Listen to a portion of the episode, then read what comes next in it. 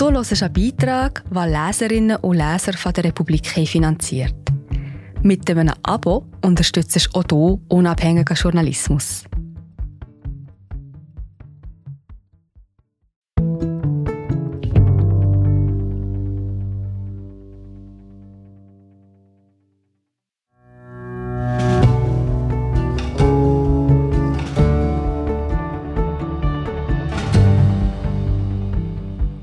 Trump und Pandemie haben einen Nährboden für ein Medienökosystem geschaffen, in dem Fakten keine Rolle mehr spielen. Auch in der Schweiz. Stricker TV oder der Nebelspalter kämpfen gegen einen Mainstream, der auf politischer Korrektheit, Medien und Wissenschaft basiert. Die Infokrieger Teil 1 Nichts ist wahr und alles ist möglich. Geschrieben von Daniel Rieser, Basil Schöni, gesprochen von Cristina Capodifoglia.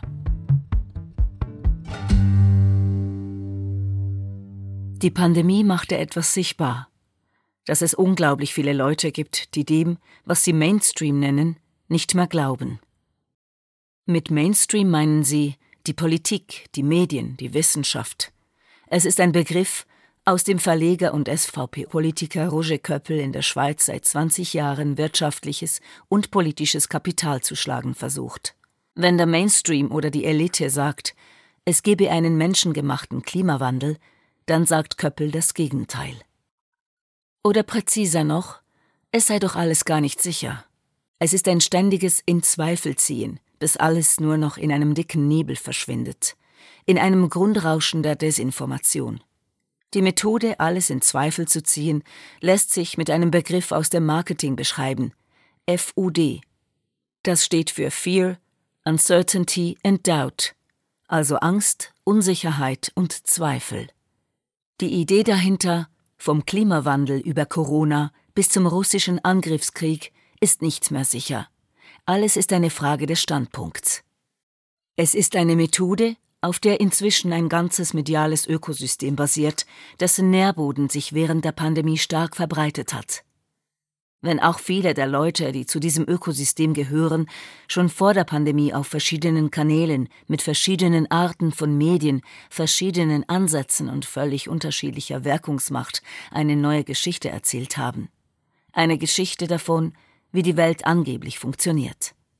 In erster Linie ist es eine Opfererzählung, die Leute, die sie erzählen, sind Opfer einer Weltpolitik, die den russischen Präsidenten Wladimir Putin nicht machen lassen will. Sie sind Opfer von Gesundheitsmaßnahmen der Regierung. Sie sind Opfer der Cancel Culture, Opfer der Wissenschaft, Opfer von Big Tech, Opfer der Massenmedien. Das Denken, das dieser Opferhaltung zugrunde liegt, ist eingebettet in die Ideologie eines Kulturkampfs. Die Universitäten, Sie sind links. Das Bildungssystem links. Die Geschichtswissenschaft, die Politik, die Medien links. Die Technologiekonzerne links. Und alles, was anderer Meinung ist als dieser übermächtige, alles umfassende linke Komplex, werde, so die Opfererzählung, gecancelt, kaputt gemacht und an den Rand gedrängt. Die Pandemie wirkte für diese Opfererzählung wie ein Brandbeschleuniger. Maskenpflicht, Impfungen, temporäre Einschränkungen der Versammlungsfreiheit und die in die Pandemie fallende Abstimmung zum Gesetz über staatliche Medienförderung. Das alles zeigte, wie die Schweiz in eine Art Gleichschaltung abgleitet und je nach Quelle in eine Einengung des Meinungskorridors, in eine gelenkte Demokratie oder gar einen Totalitarismus. Und zwar mittels eines diffusen Zusammenspiels verschiedener Akteure, der Schweizer Regierung, der Wissenschaft, großer und kleiner Schweizer Medien und amerikanischer Tech-Konzerne. Die einfachen Leute sind in dieser Erzählung Opfer dieses Mainstreams. Dieser ist mächtig und die kleinen Leute sind ohnmächtig. Das Ökosystem dieser Gegenerzähler besteht aus Einzelakteuren, Bloggerinnen, Kolumnisten, Telegram-Influencerinnen, Buchautoren, Journalistinnen, Kleinverlegern und auch ganzen Medienunternehmen. Und die Methode realisiert sich, je nach Akteurinnen in unterschiedlichen Bereichen und Intensitäten. Medien wie Weltwoche, Nebelspalter oder die Ostschweiz wo sich teilweise offene Verschwörungsideologinnen als Autoren tummeln, sehen sich als Opfer des Kulturkampfs, der Pandemiemaßnahmen und ganz allgemein des Staates. Videostreamer Daniel Stricker sieht sich als Opfer von fast allem. In der Sonntagszeitung und der Neuen Zürcher Zeitung finden sich zwar keine Verschwörungserzählungen, aber die Erzählung ist oft identisch. Man sieht sich als Opfer des Kulturkampfs, der Cancel Culture, der SRG. Abgesehen von der Sonntagszeitung und der Neuen Zürcher Zeitung, die vor allem Wir sind gerade wieder da. Ich bin Marie José, Wissenschaftsjournalistin bei der Republik. Und ich tue dich hier kurz stören. Mir gefällt bei der Republik, dass sie vertiefen. Es sind mehrheitlich Geschichten, die auf Hintergrund eingehen. Für das Lesen oder Hören, beim Joggen, beim Kochen oder wie man noch einen langen Tag vor dem Computer einfach möchte die Augen zutun. Wir sind werbefrei und nur von unseren Leserinnen und Lesern finanziert. Unter republik.ch slash hallo kannst du auch hier ein Abo lösen. So, und das war es auch schon mit der Störung.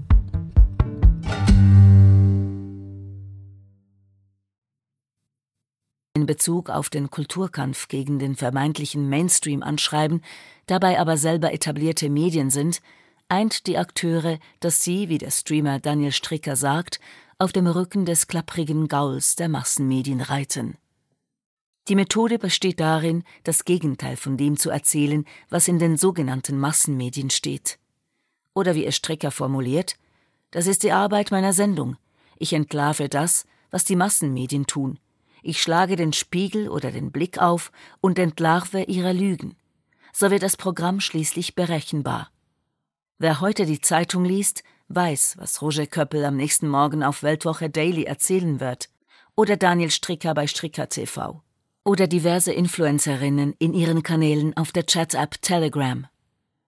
So unterschiedlich diese Akteure teilweise sind, soweit ihre Haltungen etwa bezüglich Wladimir Putin auseinandergehen, so sehr eint sie der Kampf gegen die politische Korrektheit, die Wokeness, die Cancel Culture, den verrenkten Meinungskorridor, der manchmal, so absurd das auch scheinen mag, das gesamte politische Spektrum links der SVP umfasst.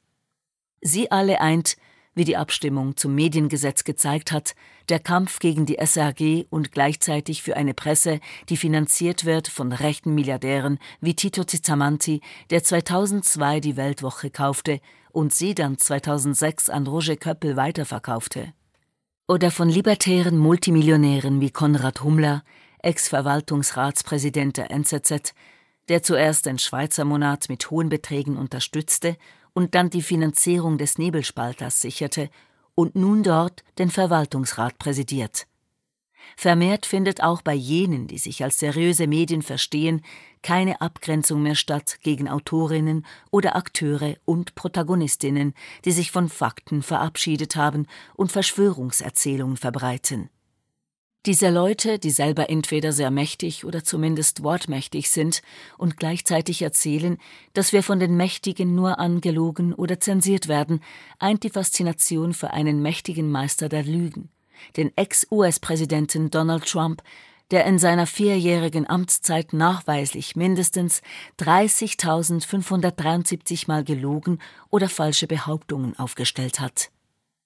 So schnell sich ein Teil dieses Ökosystems von Coronavirus-Experten über Nacht zu Fachleuten für russische Militärstrategie wandelte, so klar zeichnet sich ab, wie die von Big Tech-Milliardär Peter Thiel mitfinanzierte Trump 2024-Kampagne diese Leute euphorisieren wird.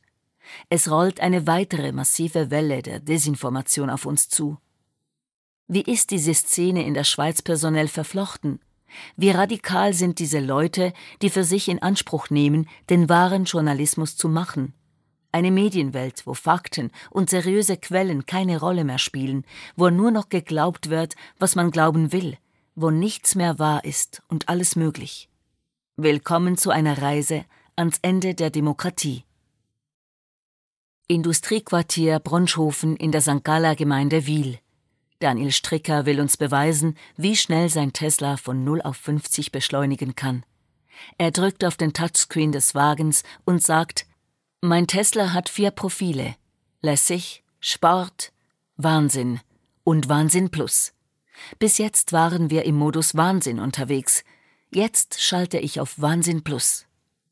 Wir schießen über die Quartierstraße von 0 auf 50 in 1,2 Sekunden.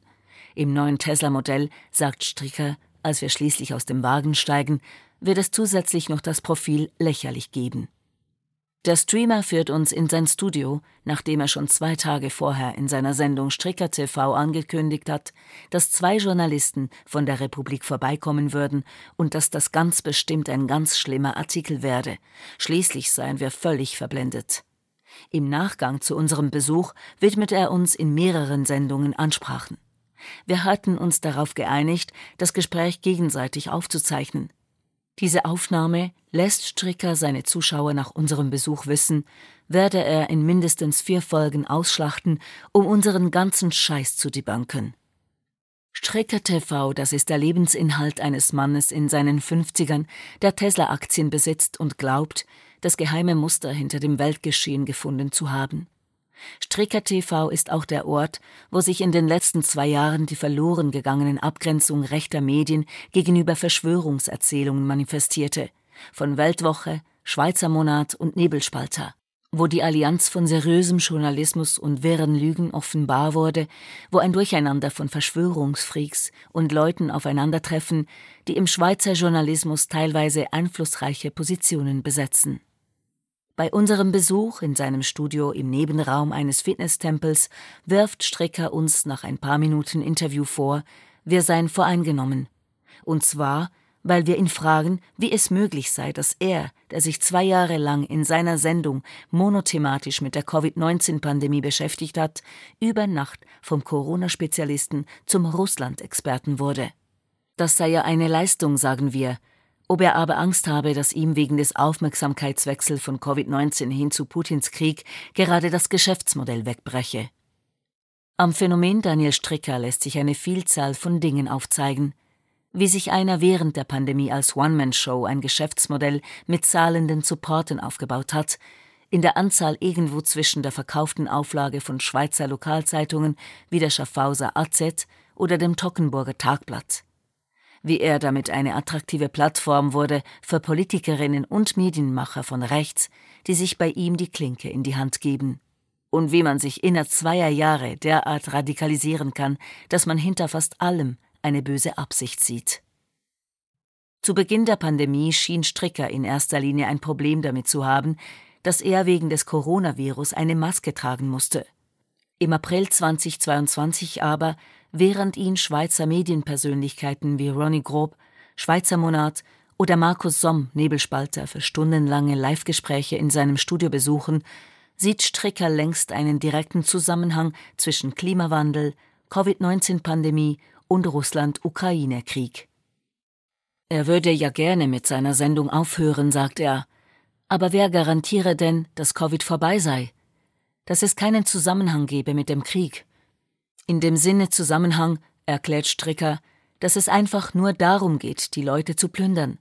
Dass man eine Meinung macht, zum Beispiel aufs Klima, um Millionen zu verteilen, dann eine Meinung auf Corona, um Millionen zu verteilen, und jetzt macht der Staat auf Krieg und kann Millionen verteilen. Seine Videokarriere begann der Thurgauer Daniel Stricker vor 13 Jahren als Padre Benedetto, eine satirische Kunstfigur, die einen katholischen Priester verkörpert und die Kirche parodiert. Nach ein paar weiteren Videos für seine Videoverleihkette Laser Lounge startete er 2018 Stricker TV. Sein erster Interviewgast, der Tierschützer Erwin Kessler. Im April 2020 zählte sein YouTube-Kanal 54 Videos. Dann kam die Pandemie. Heute, zwei Jahre später, sind es mehr als 900. Corona-Panik-Statistiken machen Hoffnung. Staat und Medien machen Panik, lautete der Titel seines ersten YouTube-Videos zur Pandemie. Der zweite Schweiz. Shutdown wirkungslos. Beide entstanden im April 2020 in einem schwedischen Hotelzimmer. Ich bin geflüchtet in ein freies Land, weil ich nicht unter einem totalitären Regime leben will, sagte Stricker am 5. April 2020 in seiner Sendung und sprach in Bezug auf die Schweiz von Blockwarten wie im Nationalsozialismus. Er rege sich über alle auf, sagte er, aber am allermeisten über die fucking Media. Während die ersten Produktionen bloß einige hundert Views verzeichneten, landete er mit seinem dritten Video einen Coup. Der Schweizer Bundesrat gehört ins Gefängnis. Eine Polemik. Teilen. So der Titel des Videos, das bis heute mehr als 19.000 Mal angeschaut wurde. Seither produziert Daniel Stricker praktisch ohne Ausnahme täglich ein Video. Es kam zusammen, was offenbar zusammengehört. Ex-SRF-Arena-Moderator Reto Brennwald, der bald an Veranstaltungen gegen die Pandemie-Maßnahmen auftreten sollte und heute für den Nebelspalter ein Videoformat produziert, wurde auf Stricker aufmerksam. Ich habe ihre Sendung geschaut mit diesem Titel Der Bundesrat gehört ins Gefängnis und fand, das ist tatsächlich interessant. Interessant genug für ein Gespräch, begann Brennwald zwei Wochen später sein Interview mit Stricker, das sowohl Brennwald wie auch Stricker auf ihren jeweiligen YouTube-Kanälen veröffentlichten. In der Corona-Bewegung nahm Daniel Stricker eine Sonderrolle ein. Nach innen war er ein Netzwerker, ein Verstärker für die Argumente und Exponenten der Szene. Er bot einen Ort, wo Aktionen angekündigt und Gruppen vorgestellt wurden, wo das eigene Weltbild bestätigt werden konnte. Immer wieder. Jeden Tag. Zwei Jahre lang. Ohne Pause. Nach außen wurde Stricker in den vergangenen zwei Jahren ein Bindeglied, ein Anknüpfungspunkt für etablierte Politikerinnen und Medienschaffende, die zu größten Teilen von rechts kommen. Im Gespräch mit der Republik sagt Stricker, er sei heute in Europa einer der 50 umsatzstärksten Creators des alternativen sozialen Netzwerks Locals, das im März 2020 gegründet und im Oktober 2021 vom YouTube-Klon Rumble übernommen wurde.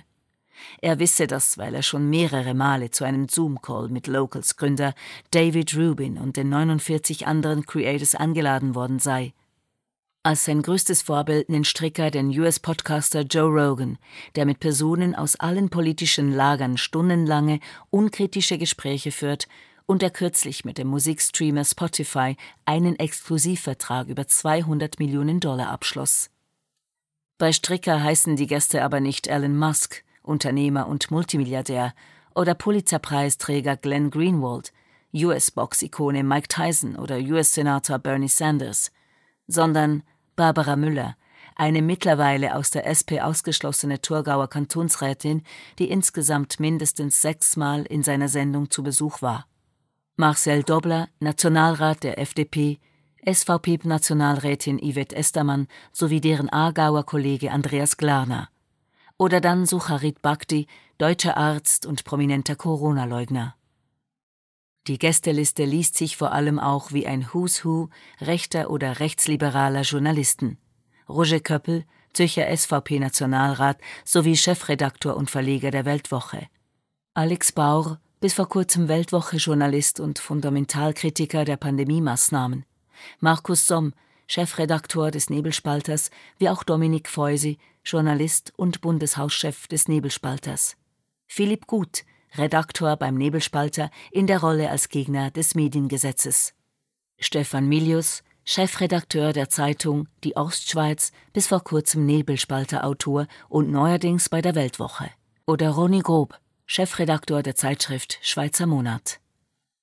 Wir werden nonstop dauerbelogen, sagt Daniel Stricker am 26. Februar 2022, zwei Tage nachdem Russland die Ukraine überfallen hat. Aber zum Glück gibt es kleine Inseln wie Stricker TV, Weltwoche, Weltwoche Daily, Roger Köppel.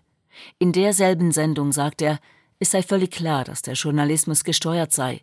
Es ist kein Krieg von links gegen rechts. Es ist ein Krieg von oben gegen unten. Die Mächtigen und Reichen machen uns arm. Einen Tag später referenziert er bezüglich Putins Krieg auf den rechtsextremen amerikanischen Verschwörungsideologen Alex Jones bzw. dessen Verschwörungsportal Infowars. Er müsse diesen Mann, den er auf YouTube nicht namentlich nennen wolle, einfach loben, dass er diese Vision hatte, die Voraussicht, dass er seinen Kanal Infowars genannt hat, Infokriege, und genau das ist es, was wir erleben. Und später, es ist ein Infokrieg im Gang, Wahrscheinlich schon länger, als wir alle ahnen. Wahrscheinlich schon seit 9-11. Aber der Grad an Gleichschaltung ist ungesehen. Klar, bei 9-11 war es auch gleichgeschaltet, beim Irakkrieg auch.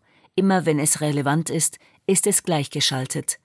Aber weil Corona sich gegen uns gewendet hat, gegen die eigenen Leute, da kann man sagen, haben wir zumindest einen Drittel der Schweizer, die merken, dass die Massenmerdien, wenn sie ja uns selber zu unserem eigenen Schaden belügen, wieso sollten sie dann ehrlich sein, wenn es um einen Krieg geht, der tausende Kilometer entfernt ist? Nicht glaubwürdig. Den Begriff Merdien verwendet Stricker immer wieder. Es ist sein Wortspiel aus Medien und dem französischen Wort Merd für Scheiße, auf das er offensichtlich stolz ist. Bei unserem Besuch beschlich uns je länger, desto mehr das Gefühl, dass er den Begriff so verinnerlicht hat, dass er ihn automatisch und gar nicht mehr bewusst verwendet. Als Teil des linken Medienmainstreams fragen wir Daniel Stricker, was denn unser Motiv sei, die Menschen ständig anzulügen. Aber wir merken bald, dass wir damit nicht wahnsinnig weit kommen. Das kann ich unter vier Augen mutmaßen, sagt Stricker. Aber wenn ich bei euch mutmaße, dann bin ich kein investigativer Journalist, sondern ein Verschwörungsschwurbler. Wir seien vermutlich blöse Menschen, präsentierte ein weiteres Wortspiel für Leute wie uns, die entweder blöd oder böse seien, oder beides, und das scheint dann auch schon die ganze Erklärung zu sein. Ob ein amerikanischer Fernsehprediger den Mist glaubt oder nur Geld verdient, diese Frage können wir bis ans Ende der Tage diskutieren, sagt Stricker. Nur noch wenige würden dagegenhalten, sagt Stricker. Eine relativ konsequente Weltwoche ein etwas halbherziger Nebelspalter, und dann ist bald mal fertig. Und dann gibt es nur noch Blogger und Vlogger. Und eben mich als einen der in den letzten zwei Jahren prägenden Blogger, Vlogger. Über sein Privatleben möchte Stricker nicht viel sagen. Er habe ein paar Groupies wegen seiner Arbeit, sagte er zu uns, und er habe das Rugeli, seine Katze. Strickers ein und alles. Auf seiner alten Webseite führte er einen Blog mit 77 Fotos von ihm und Rugeli. Inzwischen habe er fünf Katzen. Darüber wolle er aber heute nicht mehr sprechen. Er sagt, jemand habe gedroht, das Rugeli zu vergiften oder zu erschießen. Dann, zum Beispiel in der Sendung vom 22. April, sagt er, Vogue führt zu KZ. Zuerst PC, dann Wokeness, dann Festnahmen und dann, ich will nicht Vergasung sagen, das ist historisch vorbelastet, Verpfnüselung. Aber das Liebste ist ihm das Rugeli. Was jetzt passiert, ist eine Fortführung der Cancel Culture, sagt Stricker Ende Mai 2022 in Bezug auf die Sanktionen gegen Russland.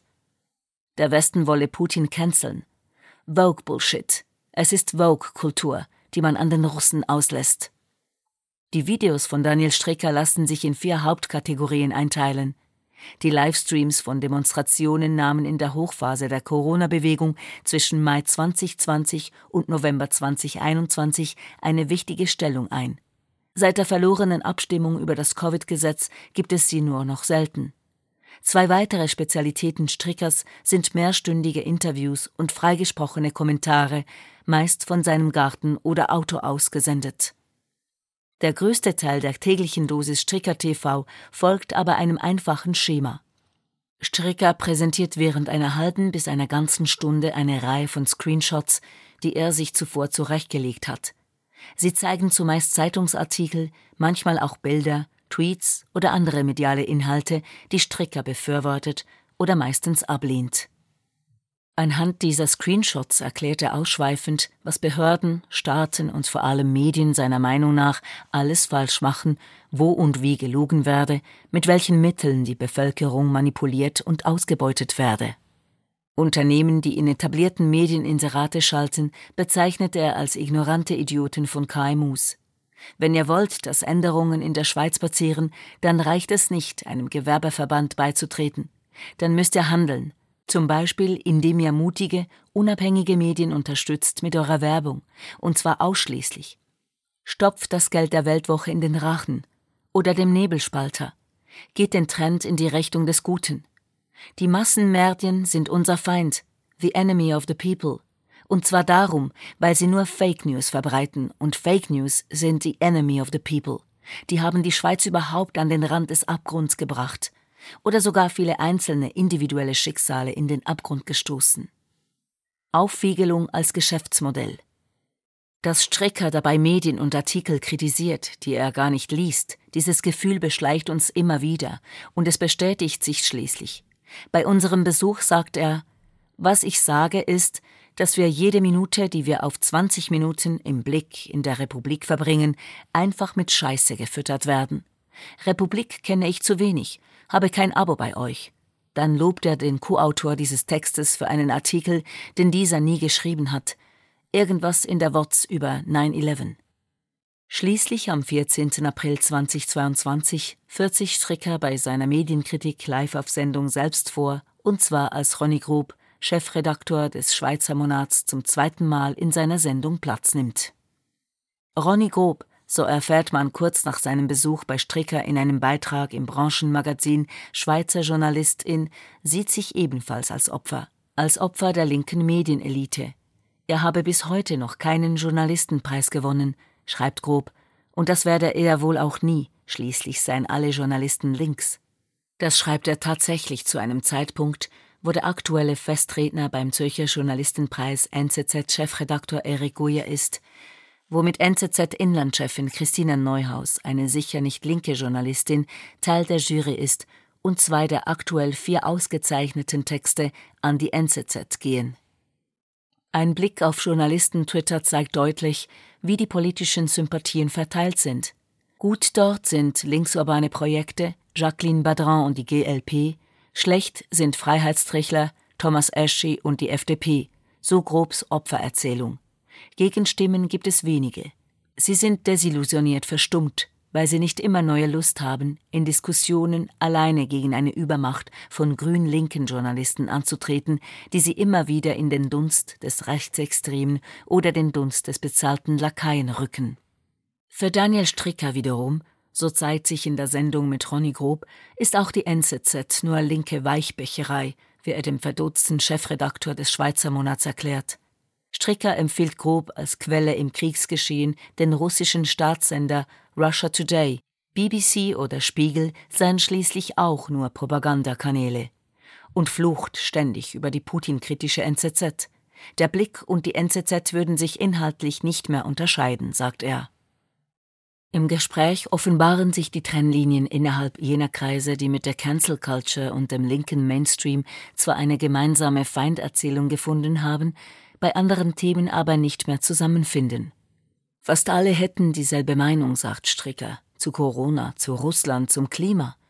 Grob versucht mit rationalen Argumenten Stricker davon zu überzeugen, dass man ideologisch ja eigentlich auf einer ähnlichen Linie sei, und die NZZ im Übrigen auch. Stricker aber empört sich immer mehr. Die SRG gehören zerschlagen und die NZZ sei bloß ein Merdium wie alle anderen. Grob selbst ehemaliger Kolumnist bei der NZZ am Sonntag, widerspricht ein bisschen, wird dabei aber von Stricker ständig unterbrochen. Nicht alle Journalisten hätten böse Absichten, sagt Grob schließlich, aber Stricker will das nicht hören. Dann lässt Stricker seinen Regisseur live die NZZ-Seite aufrufen, um Grob die Gleichschaltung zu beweisen. Auf dem Bildschirm der Zuschauer erscheint die Webseite der Zeitung. Schnell findet Stricker eine Schlagzeile, die ihn aufregt. Zürcher Obergericht bestätigt die ersten Urteile gegen Maskenverweigerer. Ohne den Artikel angeklickt zu haben, kritisiert er, was da alles weggelassen worden sei. Da stehe ja nur die Schlagzeile, entgegnet Grob. Stricker müsse zuerst den Artikel lesen, um zu wissen, was da überhaupt drinstehe. Als Stricker das schließlich bei einem anderen Artikel versucht und die Paywall erscheint, kann sich Stricker nicht einloggen. Er hat keinen Zugang. Tatsächlich bestätigt er ein paar Wochen später in einer Sendung, ich habe kein einziges Zeitungsabo. Der Artikel, die er in seiner täglichen Show kritisiert, als zentraler Teil seines Geschäftsmodells mit geschätzt mehr als 4000 zahlenden Kunden, kann er also gar nicht alle lesen. Wollen Sie mal eine schöne Verschwörungstheorie hören? Fragte uns Konrad Hummler, der frühere Privatbankier und heutige Verwaltungsratspräsident der Nebelspalter AG, bei einem Gespräch im Februar 2021, bei dem es eigentlich um etwas anderes ging. Was für eine Verschwörungstheorie denn? fragten wir Hummler. Dass Hans-Rudolf Merz, der damalige Bundesrat und Finanzminister, 2008 gar keinen Herzinfarkt gehabt habe, sondern von einem Geheimdienst vergiftet worden sei. Schließlich sei Merz ein höchst sportlicher Mann gewesen. kein Anlass für einen Herzinfarkt und so weiter. Als er im Spital gelegen habe, hätten Bundesrätin Evelyn Wittmer-Schlumpf und der damalige Nationalbankpräsident Philipp Hildebrand die UBS-Rettung durchgebracht und somit das Bankgeheimnis gebodigt. Er selbst glaube diese Geschichte nicht, sagt Hummler. Merz habe einfach dem Druck nicht standgehalten. Er wolle mit der Geschichte nur zeigen, dass er Verschwörungsgeschichten faszinierend finde, denn wenn man ihnen stattgeben würde, könnte man viel erklären. Kein Jahr später kann man beim Nebelspalter Verschwörungserzählungen lesen, die gleichzeitig mit freundlicher Genehmigung auf Corona-Transition erscheinen, dem Verschwörungsmedium des Solothurner Verlegers Christoph Pfluger. Plötzlich und unerwartet totgeschwiegen lautet der Titel eines Textes des Nebelspalter-Autors Milos Matuszek vom 9. bzw. 13. Januar 2022, der sowohl beim Nebelspalter als auch bei Corona-Transition erschien. Die These des Autors, die er schließlich im Mai 2022 in dem von ihm koproduzierten Dokumentarfilm Pandemd vertieft, dass die Covid-19-Impfung tödlich ist, dass wir womöglich, wie eine Gesprächspartnerin im Film sagt, alle in drei bis fünf Jahren daran gestorben sein werden, und wenn das stimme, so ein anderer Gesprächspartner, dann sei das Völkermord. Der Basler Historiker und Verschwörungsideologe Daniel Leganza antwortet auf die Frage, ob die Menschheit schon einmal so gespalten gewesen sei wie zu Zeiten von Corona. Juden und Nazis. Da haben die Nazis gesagt, die Juden, das sind Tiere, und haben sie vergast. Ende Januar erschien ebenfalls auf Nebelspalter und Corona-Transition ein Text Matuscheks zum Mediengesetz. Darin heißt es, anstatt per Mediengesetz dem Steuerzahler noch mehr Geld abzuknöpfen, sollten sich Journalisten lieber mal über ihr Kollektivversagen in der Pandemie Gedanken machen. Im Sommer 2021 hatte Matuschek im Nebelspalter geschrieben, nicht erst durch Corona droht eine Ära des Neofeudalismus, in welchem der Bürger von Souverän zum Untertan gemacht wird. Die Schweiz ist ein Sandkasten, in welchem dieser Versuch in die nächste Runde startet. Derselbe Matuschek war zuvor langjähriger Kolumnist bei der NZZ gewesen, wo er sich sechs Jahre lang über Cancel Culture empörte und schließlich im September 2020 selbst gecancelt wurde, weil er seine NZZ-Kolumne mit dem Titel Kollabierte Kommunikation was, wenn am Ende die Covidioten recht haben, auch auf dem Portal des deutschen Verschwörungsideologen Ken Jepsen veröffentlichen ließ. Doch nicht nur freie Autoren bewegen sich beim Nebelspalter im Umfeld der Verschwörungsszene, sondern auch Stützen der Redaktion. Dominik Feusi, Bundeshauschef des Nebelspalters, sprach bei seinem Besuch bei Stricker TV in Bezug auf die Maßnahmengegner mehrfach von unserer Bewegung. Redaktor Philipp Gut trat in seiner Rolle als Geschäftsführer der Nein-Kampagne zum Mediengesetz an zwei Kundgebungen gegen die Pandemiemaßnahmen als Redner auf. Einmal davon in Chur im September 2021 in einem T-Shirt des Vereins Maßvoll von Verschwörungsideologe Nicolas A. Rimoldi. Im Nebelspalter hatte der ehemalige stellvertretende Weltwoche-Chefredaktor Gut am 23. Oktober 2021 die Besucherzahlen einer Anti-Maßnahmen-Demonstration in Bern von geschätzt wenigen 10.000 einfach um über 100.000 nach oben korrigiert. Eine der Zahlen, die Philipp Gut im Nebelspalter verwendete, 150.000, war zuvor in Verschwörungstelegram-Chats wie Widerstand 2020 Schweiz, patriot.ch oder Eltern und Schule stehen auf herumgegeistert. Dort muss er sie ungeprüft übernommen haben. Das verbindende Element der lieben Leute im Widerstand, wie gut bei seinem maßvoll Auftritt in Chur sagte, sei die Ablehnung der Komplizenschaft zwischen Medien und Politik im Pandemietheater. Gut zeichnete in seiner Rede das Bild eines staatlich-medialen Komplexes, das in der Szene der Verschwörungsgläubigen und Rechtsextremisten beliebt ist. Die Mainstream-Medien sind gekauft von der Politik, sagte Gut. Während in der Pandemie Verschwörungsgläubige und Nebelspalter-Autoren zusammenfanden, bröckelt diese Einheit seit Putins Angriff auf die Ukraine. Beim Besuch von Nebelspalter-Chefredaktor Markus Somm bei Stricker TV Anfang April 2022 kommt es knapp drei Stunden nach einem kollegialen Beginn zum Eklat. Auf der einen Seite Putin-Versteher Stricker, auf der anderen der ideologisch den US-Neokonservativen verbundene Somm ein Peak-Cringe-Moment im Schweizer Journalismus. Stricker sagt, Putin wolle die Ukraine nicht um jeden Preis erobern, sonst hätte er längst Flächenbombardements eingesetzt.